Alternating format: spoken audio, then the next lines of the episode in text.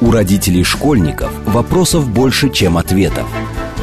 Помочь разобраться в их проблемах берутся эксперты онлайн-издания об образовании «Мел». Радиошкола «Большой разговор». Программа предназначена для лиц старше 16 лет. Добрый день. В эфире «Радиошкола». Это совместный проект радиостанции «Говорит Москва» и интернет-издание об образовании и воспитании детей «Мел». У микрофона сегодня, как обычно, я, Надя Попудогла, издатель «Мела». А в гостях у меня сегодня профессор, доктор медицинских наук, главный детский аллерголог, иммунолог Министерства здравоохранения Московской области и научный руководитель областного центра детской э, аллергологии, иммунологии и нехи детства Московской области Андрей Продеус. Добрый день, Андрей. Добрый день, рад быть с вами сегодня. И нет, мы сегодня не будем говорить об аллергии, хотя обычно, как только мы произносим что-то связанное с... Э, как только мы произносим аллерголог, все ждут, что мы в очередной раз посвятим целый эфир аллергии, но мы попробуем разобраться в другой э, в другом вопросе, настолько глобальном, что разобраться в нем за 48 минут совершенно, мне кажется, невозможно, но попробуем по верхам, что такое детский иммунитет, вернее, вообще человеческий иммунитет, Я думаю, что, что такое за это время система. вполне можно э, проговорить то, что является основными базовыми понятиями и знаниями, и для этого не надо высшего медицинского образования, просто банальная человеческая логика, и все будет понятно. Тогда мы прям начнем с того, что такое иммунная система, наверное, если можно это объяснить как- как-то просто, потому что Да.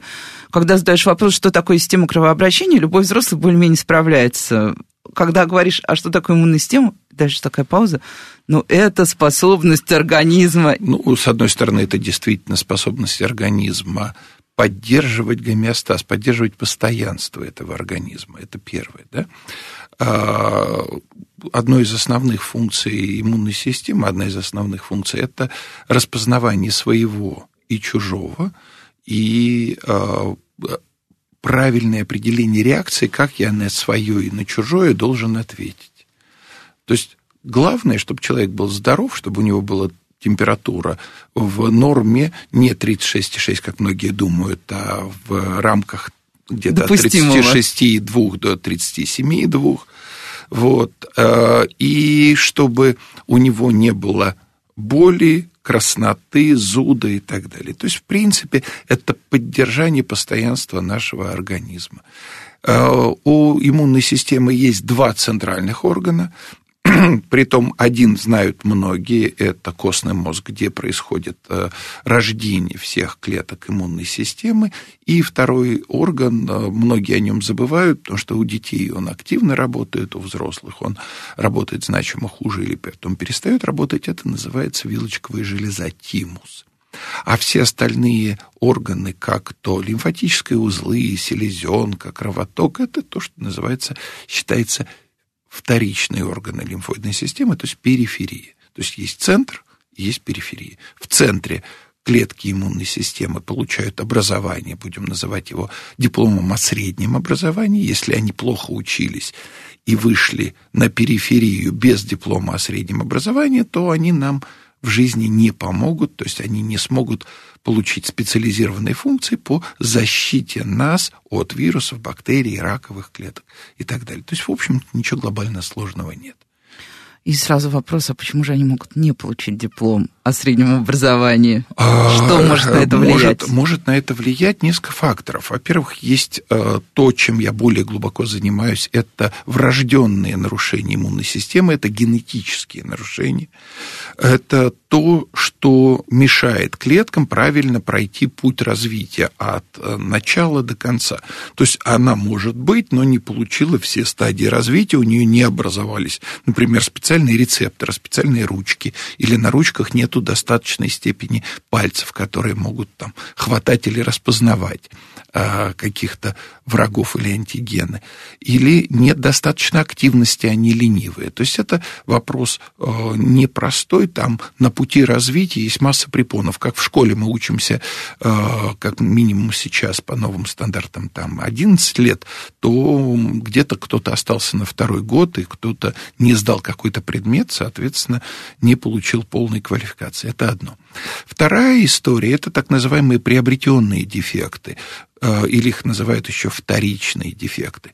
Например, вследствие определенной терапии, препаратами, которые подавляют деятельность костного мозга. Это так называемые иммуносупрессивные препараты. Некоторые гормоны так подавляют иммунную систему при длительных массированных применениях или химиотерапия при онкологических заболеваниях, или облучение, то есть когда необходимо это делать при лечебных процессах. Или когда человек болеет тяжело и длительно, возникают тяжелые длительные инфекционные процессы, и в этом случае идет подавление иммунного ответа, то есть имеется в виду подавление роста и развития этих клеток и в качестве, и в количестве. То есть проблема может быть как в количестве тех клеток, которые нас должны защищать, и или в их качестве. В общем-то, тоже ничего суперсложного нет. Нет, сейчас вообще все очень понятно. Мне кажется, мы идем на максимально понятных образах. Но э, когда мы, например, общаемся с родителями в Меле, э, у нас есть рубрика «Вопрос-ответ», куда люди могут отправить письмо некое в редакцию. И, естественно, например, от родителей и дошкольников мы получаем огромное количество писем формата «Ребенок ходит в сад уже там, ну, не первый год, а второй, третий, например. Он все равно постоянно болеет, постоянный насморк, а, уже все сделали, наверное, у него слабый иммунитет. Ну, это типичная история, потому что, в общем, люди, особенно в сезон, особенно начиная с осени, а, как я люблю говорить, задают, особенно врачу-иммунологу, два основных любимых вопроса. Доктор, я хочу полечить вирусы, это первый вопрос. Правда, я на него отвечаю. У вас что, вирусы заболели, раз вы хотите их полечить? А второй вопрос. Э, у нас упал иммунитет. Я говорю, где уронили, пойдем поищем. Значит, э, и дальше тогда, давайте тогда разберемся тоже не сильно сложно вот таким образом. Э, скажите, пожалуйста, когда мы начинаем болеть, что значит слово болеть? У нас возникает температура. Иногда мы болезнью называем, или родители наши называют, что у человека появился насморк или больное горло, правда? А, если враг, вирус или бактерии пришли на слизистую носа, это хорошо или плохо, что наши защитники начали Мне реагировать? Кажется, отлично. Это прекрасно. То есть, значит, это говорит о том, что есть что-то, что Работа работает. идет, да. Правильно. Значит, это плохо или хорошо, что есть такой ответ? Ну, получается, получается хорошо. С позиции иммунолога то, что человек может э, иметь красное горло, сопли и даже повышение температуры на встречу с инфекцией, это говорит о работающем иммунитете. Правда же? С одной стороны. Но в идеальной картине мира мы хотим, чтобы враг пришел на нашу слизистую носа или горло, но мы и об ничего... этом не заметили, да. вообще ничего не узнали. То есть а, принципиально мы хотим, чтобы иммунитет работал, но эффективно и так быстро, чтобы это без каких-либо последствий начало а, приносить плоды нашему здоровью. С другой стороны, Э, не у каждого человека, или я бы сказал так, не всегда сформирован эффективный и дозированный ответ, потому что когда ответа мало, да, значит ворота входные инфекции открыты, заходи кто хочешь, любой вирус и бактерия придет. А если ответ слишком сильный, когда на любое, даже небольшое количество вирусов и бактерий иммунитет активно отвечает слизью, краснотой, то есть это тоже болезнь, да? Ну, с позиции да, родителей. конечно так? же, да. Получается так. Много иммунитета – плохо. И мало иммунитета – плохо. То есть нужно ровно столько, сколько нужно. Поэтому я сначала заговорил о гомеостазе, о постоянстве. Даже человек с самым замечательным иммунитетом, если к нему придет огромное полчище вирусов и бактерий, все равно, скорее всего, будет иметь клинические проявления болезни. Притом, если мы говорим о заложенном носе или красном горле, это местные проявления, а уже повышение температуры, да, наверное, это системные проявления, которые говорят о том, что все-таки первичные вот эти вот барьеры, они как бы нарушены. Теперь о детях. А, смотрите, если бы ребенок новорожденный или ребенок первого года жизни имел такой же иммунный ответ, как мы с вами, это было бы хорошо или плохо? Хм. А вот теперь подумайте, он почти в стерильной утробе матери. Да.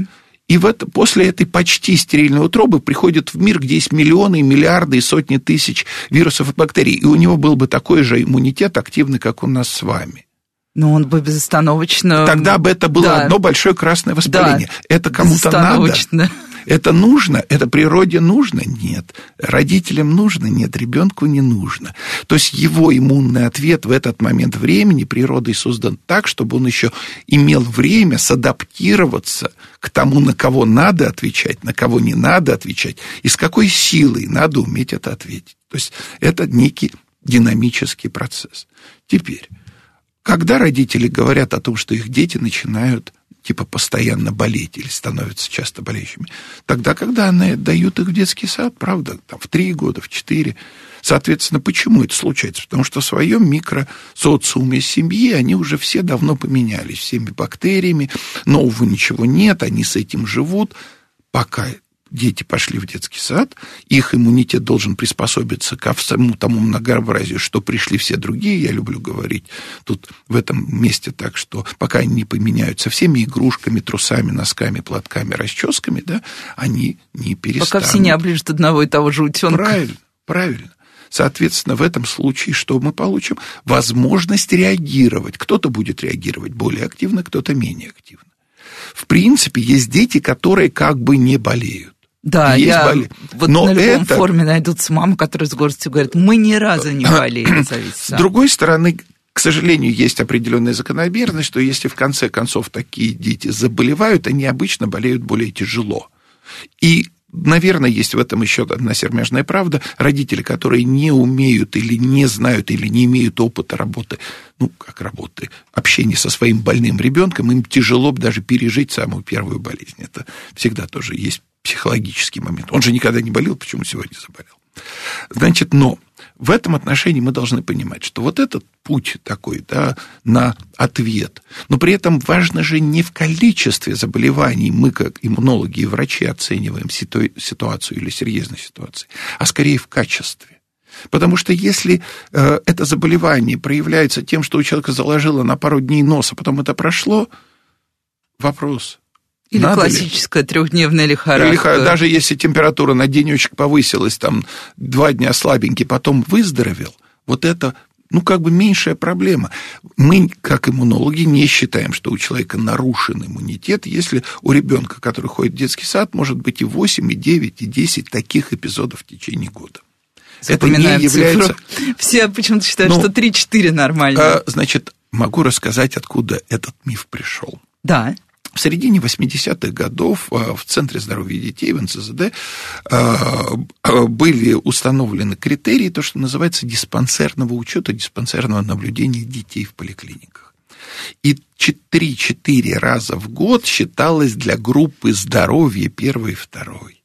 Это было не про то количество, сколько надо иметь болезней, это про группы здоровья и группы диспансерного О, учета. теперь понятнее, да, все ясно. Которые не относились к этому Удивительно, вообще. как это переходит потом в массовую а потом культуру, в массовую норму, культуру. как будто бы. С точки зрения иммунитета, если человек болеет то, что называется катаральным отитом, то есть вирусным заболеванием, неорганизованный ребенок имеет право болеть и 9 раз, до 9 раз в год организованный, до 18, но именно вопрос легкости заболевания.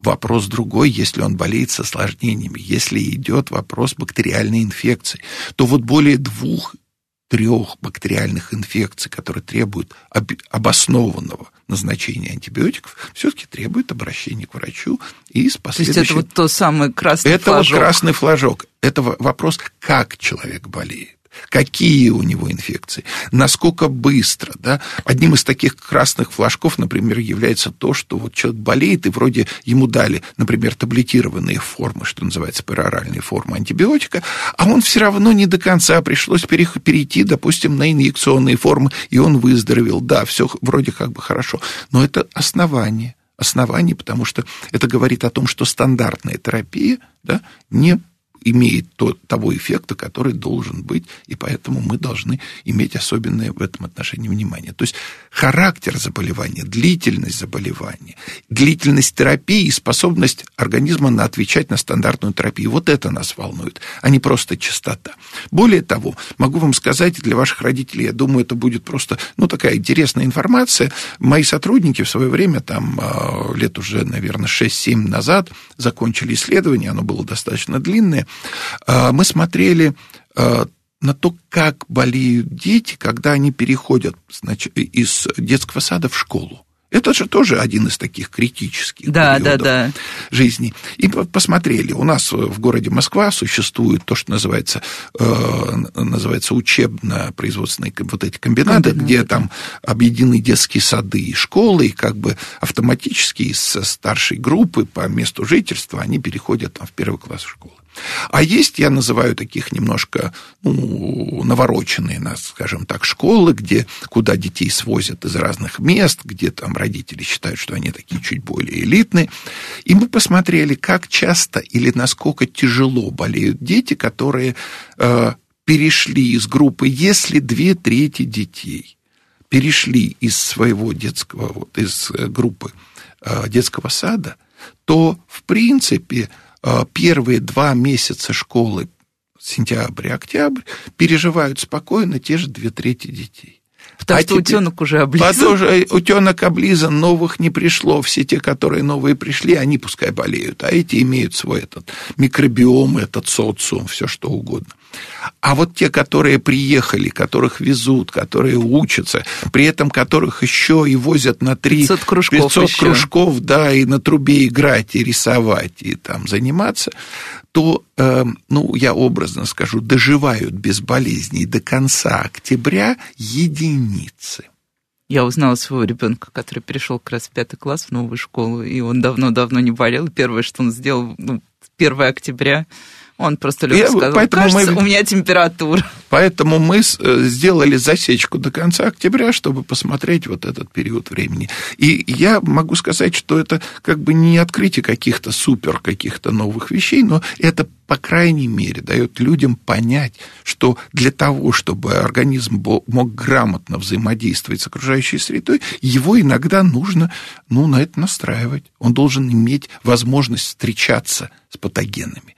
Вопрос в дозе и вопрос в, ум, в умении ответить.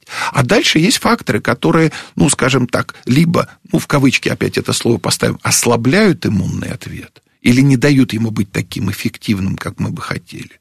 Или появляется высокая доза патогенов, с которым, когда 150 человек вокруг сопливых, то все равно так или иначе эта зараза к вам может прилипнуть даже при самом замечательном. Эффект метро. Конечно, конечно. Ничего же сложного нет, правда же? Нет. А, но тут такой а, тоже классический запрос родителя. Вот он, да, вот ребенок пошел в детский сад, вот он болеет, в принципе, берем родителей, которые достаточно спокойно относятся, но э, все равно все хотят тренировать. Мы очень часто слышим это словосочетание тренировка иммунитета. Не как бы э, вот можно ли действительно детский иммунитет как-то, я не знаю, опять же, в кавычках усилять? И э, варианты самые разные. От там закаливания классического, то, что было, мне кажется, и, там, и в 70-е, и в 80-е, до сих пор мы верим в эту в холодную воду, по которой нужно ходить, то ли ходить, то ли обливаться. Я не фанат закаливания, поэтому не, не знаю. Ну, я как бы сказать, я не, э, во-первых, я бы сказал так, я не против закаливания, но разумного. Я вообще любые экстремы не люблю, да. То есть, когда брать ребенка и сказать, так, мы с понедельника закаливаемся, и вот тебе в снег там, и в холодную прыгай. воду прыгай, да, там это будет хорошо для твоего иммунитета. Нет, ни разу не хорошо. Значит, э, это, это больше относится к общефизическому развитию и, как бы сказать, такой некой физической активности.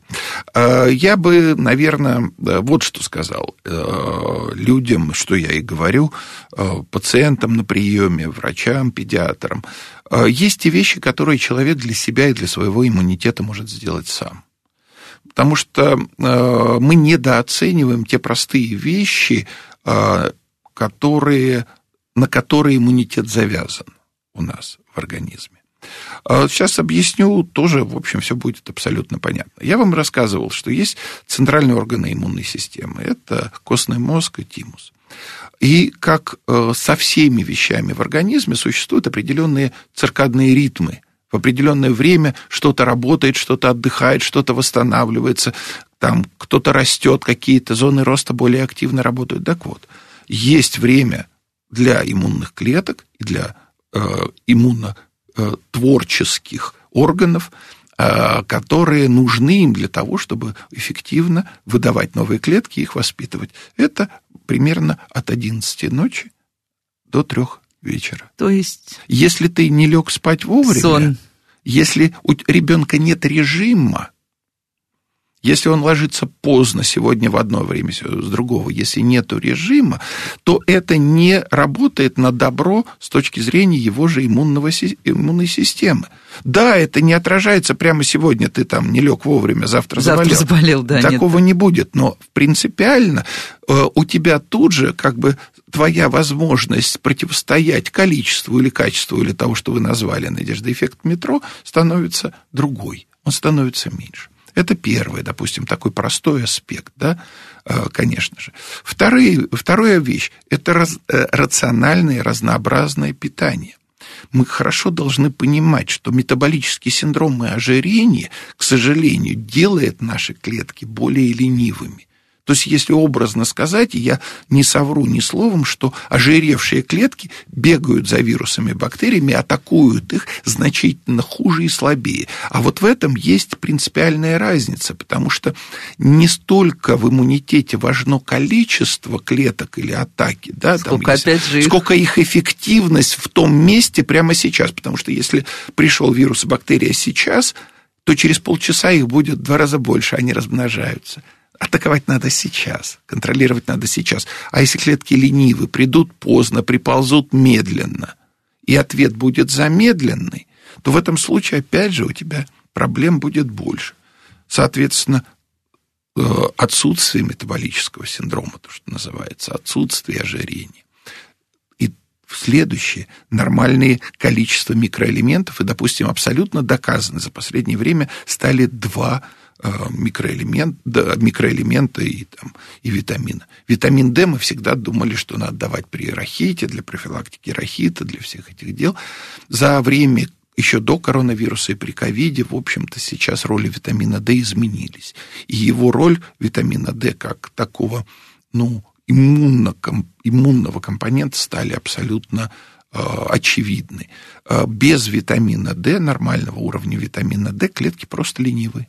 Они есть, они будут работать, но они ленивые. То есть вот этого щелчка и пинка им нужно дать. И бодрости. И второй, и второй компонент, который тоже люди все привыкли считать совершенно для другого, это железо.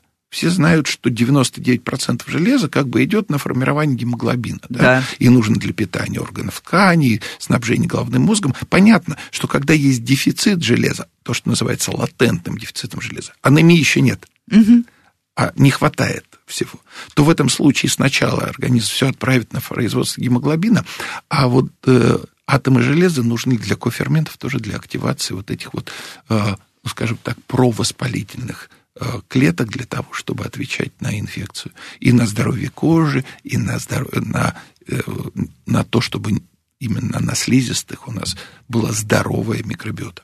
Поэтому получается так. Нормальное питание, нормальный сон, отсутствие жира. Вот банальные вещи, которые, так сказать, ну, обычная гигиена. Потому ну, что если мы да, не будем рыть, мыть руки и умываться, да, там, и принимать э, процедуры, то, конечно же, мы будем иметь проблемы. Сложно? Нет. А Нет, имеет все... основание огромное. Э, и для того, чтобы как вишенка и на торте, могу сказать, что исследования, которые показали, э, что человек, который минимум 6 раз в день моет руки с мылом во время эпидемии гриппа, в четыре раза меньше болеет. Вот так, все-таки мы всегда напоминаем, что надо мыть руки, и хорошо, что каждый раз появляются просто какие-то новые разумные аргументы. Сейчас мы банально. уходим на новости и продолжим после них сразу наш разговор о детском иммунитете. На самом деле, получается, о взрослом тоже, потому что правила да. едины для всех. С вами Радиошкола. У родителей школьников вопросов больше, чем ответов. Помочь разобраться в их проблемах берутся эксперты онлайн-издания об образовании «Мел». Радиошкола «Большой разговор». Добрый день, в эфире снова радиошкола. Это совместный проект радиостанции «Говорит Москва», интернет-издание образования и воспитания детей «Мел». А, у микрофона по-прежнему я, Надя Попудогла, издатель «Мела». В гостях у меня по-прежнему Андрей Петрович Продеус. Добрый день еще Добрый раз. День еще Профессор, раз. доктор медицинских наук, главный детский аллерголог-иммунолог Министерства здравоохранения Московской области и научный руководитель областного центра детской аллергологии и иммунологии Ники детства Московской области. И говорим мы сегодня об иммунитете. Если вы пропустили первую половину нашей программы переслушайте, потому что, мне кажется, это стоит э, лучше послушать, чем сто раз погуглить и прочитать что-то непонятное. Мы разложили просто все по полочкам, как что такое иммунная система и как на самом деле можно укреплять иммунитет детям, и вовсе не закаливанием, и не какими-то рывками и бросками. И не таблетками. Вот, я как раз хотела сказать, что есть еще одна. Мы вообще понимаем, что увлечение БАДами, травами и всем остальным, мне кажется, оно нас уже не оставит, оно всегда будет следовать за нами хвостом. Но вот эта история про подавай... Стоит ли давать профилактические витаминчики осенью? Читаем мы каждую осень в тех же самых наших вопросах читателей. Что бы еще такого? Вот я тут заказала, ну, дальше следуют какие-то непонятные названия непонятных биодобавок для костей, мозга, иммунитета, в общем, для всего, что только можно придумать. Ну, вы знаете, Надежда, как бы сказать, э, как говорили умные люди, сказка ложь, да ней намек, добрым молодцам урок. То есть, в общем-то, есть определенная сермяжная правда в том, что биологически активные добавки или какие-то травы э, могут что-то сделать. Теперь давайте разберемся разберемся, когда это маркетинг, а когда в этом есть какой-то смысл. Да? А, вот в первой половине мы говорили, что, например, такой, э, такой элемент, как витамин D, нужен. Мы с вами живем э, севернее 43 и 42 э, северной широты, а это говорит о том, что как минимум 70% населения, которые живут за, эти, за этой северной широтой, имеют снижение уровня витамина D. То есть то количество солнечных дней и то количество витамина D, которое может выработать самостоятельно наш организм, оно ограничено. Соответственно, уровень витамина D нормальный, ну, будем считать так, 30 единиц.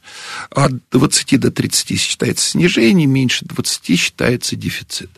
А, прекрасные исследования за последние годы провела там такая профессор Захарова Ирина Николаевна, она много сделала для того, чтобы просто хотя бы люди поняли о том, что профилактическая доза даже у детей витамина D, которую ребенок профилактически должен получать в сутки, не 400 единиц, а 1000, потому что меньше этой дозы фактически мы ну, с большой долей вероятности большая часть детей будет иметь сниженный показатель витамина D.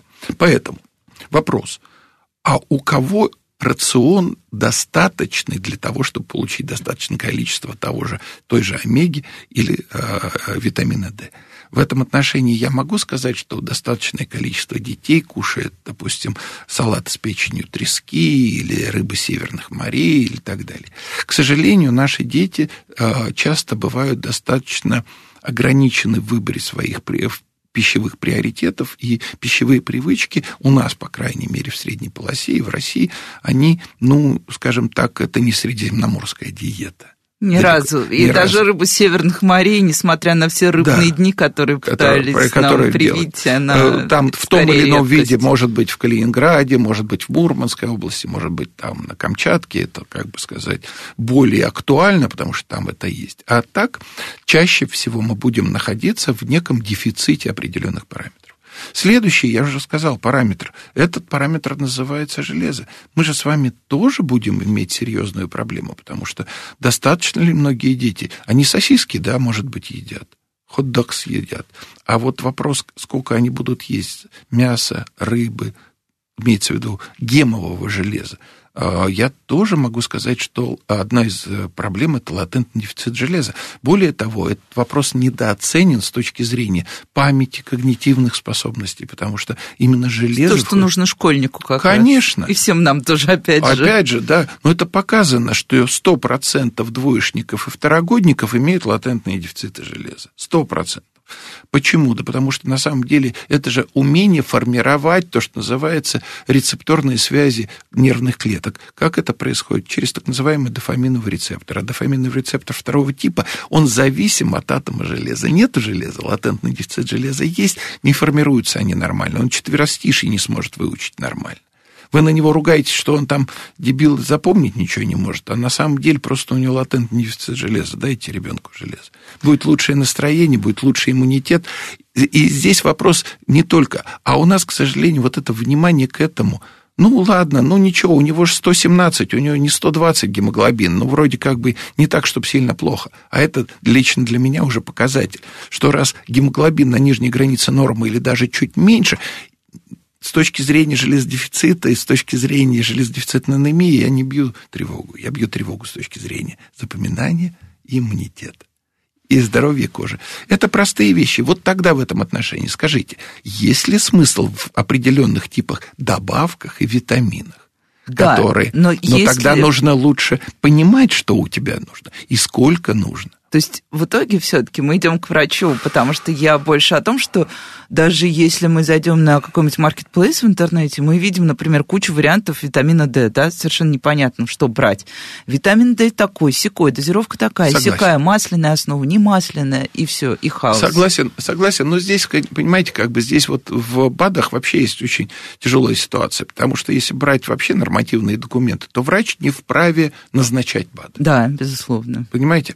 А формально мы, вот наше медицинское сообщество за последнее время пытаемся привести законодательство к тому, чтобы э, в документации везде, во-первых, люди понимали, вот есть лекарство, а есть БАД.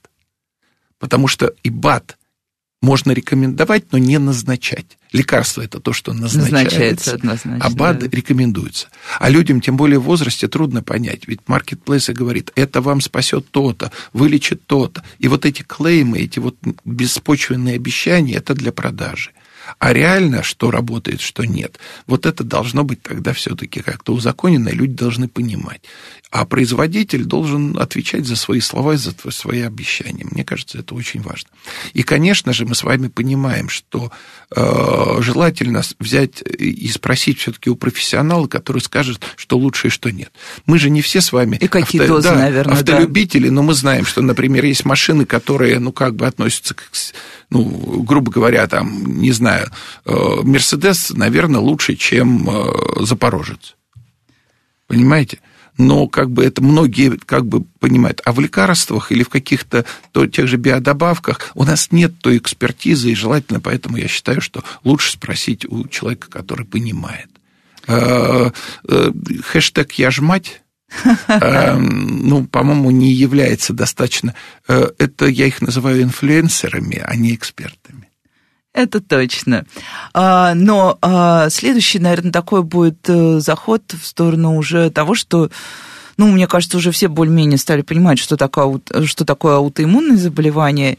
И мы очень часто тоже видим и в соцсетях э, какие-то а, предположения о том, что вот стало так много аутоиммунных заболеваний, кажется, что-то с нашими детьми идет не так. Все плохо, что же нам делать? В общем, да, статус аутоиммунных. Я, кстати, да, вот у меня есть одно Ну, я вам скажу так, что, во-первых, э, есть э, сейчас, надо э, признать, что современная медицина стала лучше понимать этот процесс. Да? А вследствие этого и количество диагнозов, и вероятность того, что мы поставим такой диагноз и будем, будем иметь название этой болезни, увеличилось. У нас есть такая шутка в медицинской среде, вы, наверное, слышали, знаете такого академика Чазова. Да, да. конечно. И у нас шутка такая, если там в деревню Новые Васюки высадить академика Чазова со своими сотрудниками, количество сердечно-сосудистых заболеваний в деревне увеличится сразу в разы, правда? Я думаю, что просто там появятся грамотные люди, которые сразу расскажут, какие болезни э, будут. Это первое. Вторая история. Почему у вас есть? Потому что в среднем женщины в 6-9 раз чаще подвержены э, аутоиммунным заболеваниям, чем мужчины. Есть одно э, позитивное в этом отношении, что течение у женщин, хоть заболеют они чаще, но оно такое более тягучее и более ну, скажем, менее злостная. Если мужчины болеют, болеют более выраженно и более тяжело, тем же ревматоидным артритом или волчанкой. То есть, как бы сказать, эти заболевания женские – и они э, генетически детерминированы. То есть есть генетическая вероятность... предрасположенность существует, это первое. Ну, то есть, вернее, даже второе. А, и, конечно же, мы стали понимать, что значит вот это иммуноагрессия, то есть когда, э, что значит аутоиммунный, то есть когда свой иммунитет неправильно, неправомерно, избыточно э, реагирует на свои хрящи, свои кости, свою кожу или свои клетки иммунные и так далее, и так далее, и так далее. То есть вот в этом отношении получается, мы возвращаемся к началу нашей беседы, что много иммунитета плохо, Да. И мало иммунитета плохо. И вот в этом отношении, получается, вот эта иммунная регуляция в определенной дозе, в норме, да, она исключительно важна, потому что вот этот вот неправомерный иммунный ответ, он может быть. Мы, например, в старые времена слышали такую э, ревматизм, болезнь который ничего общего с, ревма, э, с ревматоидным артритом не имеет, но, но ревматизм начинался, определялось да. ревматизмом. Да? При этом основная, так сказать, такой пусковой момент – это стрептококи группы А, группы Б, которые после ангины и поражались суставы, поражалось сердце или почки. Почему? Да потому что антигены, то есть характер, характерные такие молекулы этого стрептокока имели перекрестную похожесть на э, наши с вами антигены. Когда мы научились и определили вот этот патогенез, то тогда э, запустилась программа, что как можно раньше лечить такие заболевания антибиотиками, не запускать их, полный курс обязательно пропивать не запускать его, и обязательно всех детей после того, как они переболели такого рода заболеванием, мониторировать с точки зрения нарушения сердечного ритма, сердечной мышцы и так далее. То есть это официальная обязательная ситуация. И с тех пор, ну, можно сказать, последнего ребенка с хореей, то есть крайним проявлением ревматизма, я видел только в начале нулевых годов. То есть уже почти, почти 20 лет назад.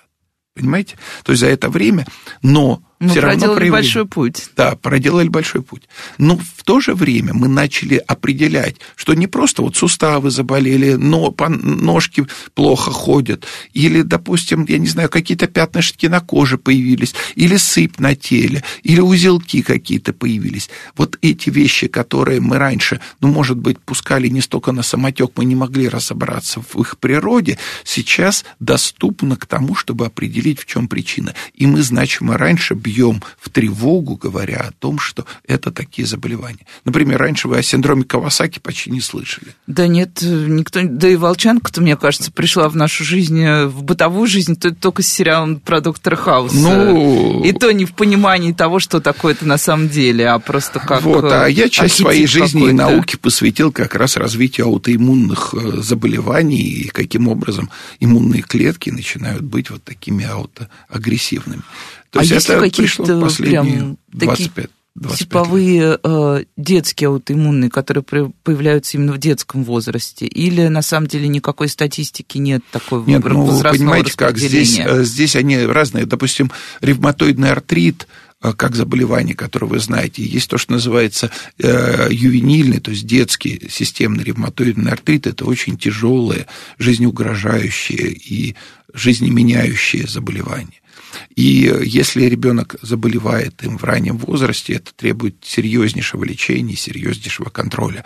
А во взрослом возрасте это скорее прерогатива а, женщин после 35, даже, я бы сказал так. Но, к сожалению, вот именно из-за того, что женщины такие люди терпеливые, у них слово «я должна», «я пойду», «я работаю». Само пройдет. Само пройдет. И вот это вот, допустим, скованность утренняя в ручках, так сказать, они, может, начинаются и в 40 лет, и в 45, 45, а реальные изменения уже на фалангах пальцев и э, в ладошках начинаются к 60, э, там к 55-60, и только тогда уже, когда уже тяжело, они идут к врачу, а это уже серьезные изменения в суставах. Вот. То есть, как бы, э, понимаете, то есть здесь тоже надо понимать, что ну, требовать от врачей вернуть время вспять, что называется, мясо обратно не прокрутишь да, через мясорубку. Поэтому здесь уже э, надо понимать, что ранняя диагностика, она к нам приходит. Ровно так же люди что говорят... надо не бояться ходить к врачу на абсолютно. осмотр. На... Выбрать себя, первое, выбрать грамотного врача, это с этого надо начать. Потому что к неграмотному Это большая я проблема. Лучше... Ну, я, опять же, еще раз, это несложные вещи. Я везде и всюду повторяю одно. Есть три правила выбора врача по Продеусу. Они очень простые, их всего три. Первое, первое правило. Врач должен уметь говорить. Второе. Врач должен говорить понятно, на понятном языке. И третье. Это, э, он должен говорить логично, и эта логика должна быть понятна для вас. Понимаете? Да, это все. Иде... звучит как идеальное правило. И все. Но... Если вы приходите и вы, так сказать, коммуницируете с врачом, и у вас вот эти три составляющих есть, это удачный врач для вас. Потому что если он с вами не разговаривает, ну, не о чем говорить. Если то, что он говорит, вроде как бы вы понимаете, что что-то научное, но у вас все равно в каком-то э, моменте лимит кончится. Ну, это как у нас называется в журналистике, больше вопросов, чем ответов по да. итогам. По итогам вы будете копаться, вы будете не понимать, у вас э, лимит доверия этому конкретному специалисту закончится, вы должны будете понимать, что это не будет работать.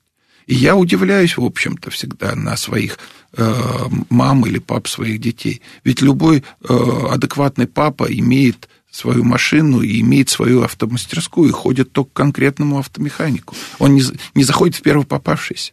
Мама ходит к конкретному маникюршу и в конкретную парикмахерскую и выбирает эту конкретную парикмахерскую. Так почему же они ходят, ну, по сути, к первому попавшемуся врачу? Мне кажется, так продолжается до тех пор, пока тебя не начинает что-то сильно беспокоить. Но вы же не, как бы сказать... Не, не... я тут не спорю с вашим тезисом. Я, мы ходим, например, с ребенком уже очень давно к одним Вы выбрали, у вас есть к одному специалист. зубному, к одному Правильно. терапевту. Он знает вас, он знает вашу историю, он знает ваши особенности. У вас есть с ним определенная история взаимоотношений и определенная практика. Это на самом деле даже очень удобно, потому что когда, ну, у нас уже один общий терапевт на двоих, он знает всю нашу семейную историю Конечно. и задает нам в миллион раз меньше вопросов, чем задают в поликлинике, когда мы, например, приходим Правильно. получить справку после УРВИ для школы. Да. Это немножко про болезни. У нас уже прозвучало Э, мы уже упомянули антибиотики. А родители очень боятся антибиотиков, не только потому, что считается, что ну, антибиотик это серьезное лечение, то есть вот есть у тебя уже антибиотик, то страшно. Есть и вторая точка зрения, что без антибиотиков вообще ничего не лечится. И вот просто да, либо дадим да. антибиотик профилактически, даже такое да, мы да. сейчас видим. Да. При этом э, люди еще опасаются антибиотиков, потому что мы очень много услышали про уже резистенцию, которая возникает из-за того, что мы э, и себе, и детям даем слишком много антибиотиков одного и того же ряда. Там, ну, наверное, я не точно с точки зрения науки это называю. В общем, да, антибиотики за и против относительно тоже того, как потом ребенок после того, как вот его вылечили, иммунный ответ, вылечили, ну, Надежда, встал, ну, пошел. Смотрите, я в этом отношении человек такой достаточно жесткой формации. Я считаю, что антибиотик это то, что э, вправе назначать только доктор. И я думаю, что с в этим тезисом... без рецепта не берем. Э, ну, как бы сказать, здесь вопрос э, другой, там, как, как выписан рецепт, там ну, дают, да. продают, то есть формально, э, формально, в принципе, есть возможность купить и так далее, но все-таки, пускай у вас антибиотик дома будет, я не против этого, но все же назначение его, доза, курс, это все-таки вопрос медицинский, врачебный который без врача, наверное, смысла иметь большого не будет. Поэтому давать инструкции людям пить, не пить, когда пить, когда не пить. Понимаете, э, Нет, когда я больше есть... о том, вредит ли это иммунной системе прием а, антибиотиков. Вы понимаете, же боятся. я бы сказал так. Э, ведь если у нас есть обоснованное назначение антибиотиков, значит, у нас есть проявленный бактериальный инфекционный процесс, который надо контролировать. С которым не справляется. Который не справляется иммунитет. Значит, ему надо помочь. Да, понятно, что определенные дозы, формы и и антибиотики – это не безобидные лекарства. Да, они имеют свою оборотную сторону, но мы же не из-за здоровой жизни их назначаем. И в этом отношении, получается, не профилактически, мы назначаем их конкретно для лечения, для того, чтобы получить эффект, потому что иначе своя иммунная система может не справиться, и это будет печально. Поэтому получается так, что в дозах назначенных и эффективных это добро для иммунитета надо понимать, что для своей микробиоты, да, иногда антибиотики ну, являются все-таки тоже убийцей. Да, для, некоторые типы антибиотиков подавляют или ухудшают гематопоэз, но так происходит, потому что безобидных лекарств, если вы написано, что лекарство не имеет побочных эффектов, простите, пожалуйста, я считаю, Значит, что, наверное, скорее всего... не испытывали эти лекарства. Не только не испытывали, я считаю, что, может быть, у нее и позитивных-то эффектов нет. Ну да. Понимаете? Поэтому здесь вот это вот надо все понимать. Ни одно эффективное средство никогда не имеет, ну, что ли, только одну сторону. Медаль всегда имеет две стороны. Ну, и у нас остается уже совсем немного времени, и начинается лето, собственно, началось лето уже. А наши дети сейчас, кто-то поедет на море, а кто-то поедет на дачу, но в любом случае они будут больше на свежем воздухе, больше спать. Наверное, мы уже поняли, я, что это... Ну, Хотя я бы сказал, факт, подростки вряд ли. Я бы сказал так, что спать тоже надо дозированно. Исследования показали, но в основном это для взрослых, для подростков, что спать больше 8 часов, в общем-то, вредно, если на регулярной основе это делается, увеличиваются риски сердечно-сосудистых заболеваний. Так. Есть оптимальное время, сколько спать. Спать считается э, для взрослого человека от 4,5 до 7,5 часов. То есть даже не 8, боже мой. Ну, 8 это Хорошо, максимально. но меня это утешает. 8 я это максимально. все время считаю, что я очень сильно наношу ущерб своему здоровью. Если ты тем, спишь больше и дольше, да, то как раз риски то возрастают. Тоже. Ну, в общем, лето – это шанс поправить иммунитет?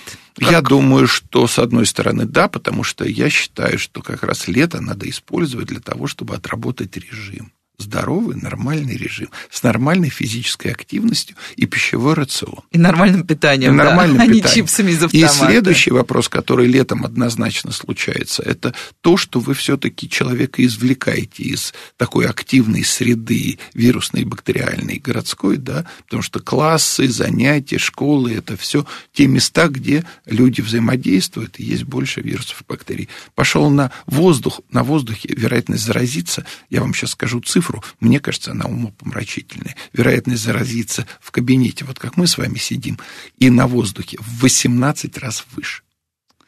Вот так вот. Ну и утешим всех тех, кто ездит на море, приезжает, берет э, отпуск две недели, приезжает на курорт с ребенком, и ребенок тут же заболевает. Та же история, да, ну, здесь мы, естественного да, на среду. С одной стороны, да, с другой стороны, на южных вот этих курортах и на море увеличиваются риски кишечных инфекций, ротовирусных. Ротовирусные, да, инфекций. классика жанра. Это классика жанра, поэтому здесь вот надо иметь в виду, что э, гигиена здесь играет огромную роль. И есть еще такая вещь, э, даже имеет название, это диарея путешественников. Смена воды, смена микроэлементов тоже меняет, в общем-то... Смена привычного фона жизни. Конечно, конечно. Поэтому мы поэтому и говорим, что если ты едешь с ребенком, вот эти вот старые советские правила 21 дня, они были, в общем-то, не просто так придуманы, потому что есть время адаптации, а есть время, когда ты действительно отдыхаешь, а есть время, когда ты закрепляешь. И в этом отношении мы уже сейчас с вами, наверное, забыли, когда последний раз мы 21 день отдыхали. Ну, я просто пожелаю, скажу вам огромное спасибо, пожелаю всем хорошего отдыха, и чтобы у вас у всех отпуск прошел без проблем, и не был ничем мрачен, и дети все отдохнули и выспались, и мы отдохнули от детей даже иногда, те, кто отправит детей к бабушкам и дедушкам. В общем, всем хорошего лета. С вами была Радиошкола. До встречи на следующей неделе. До свидания.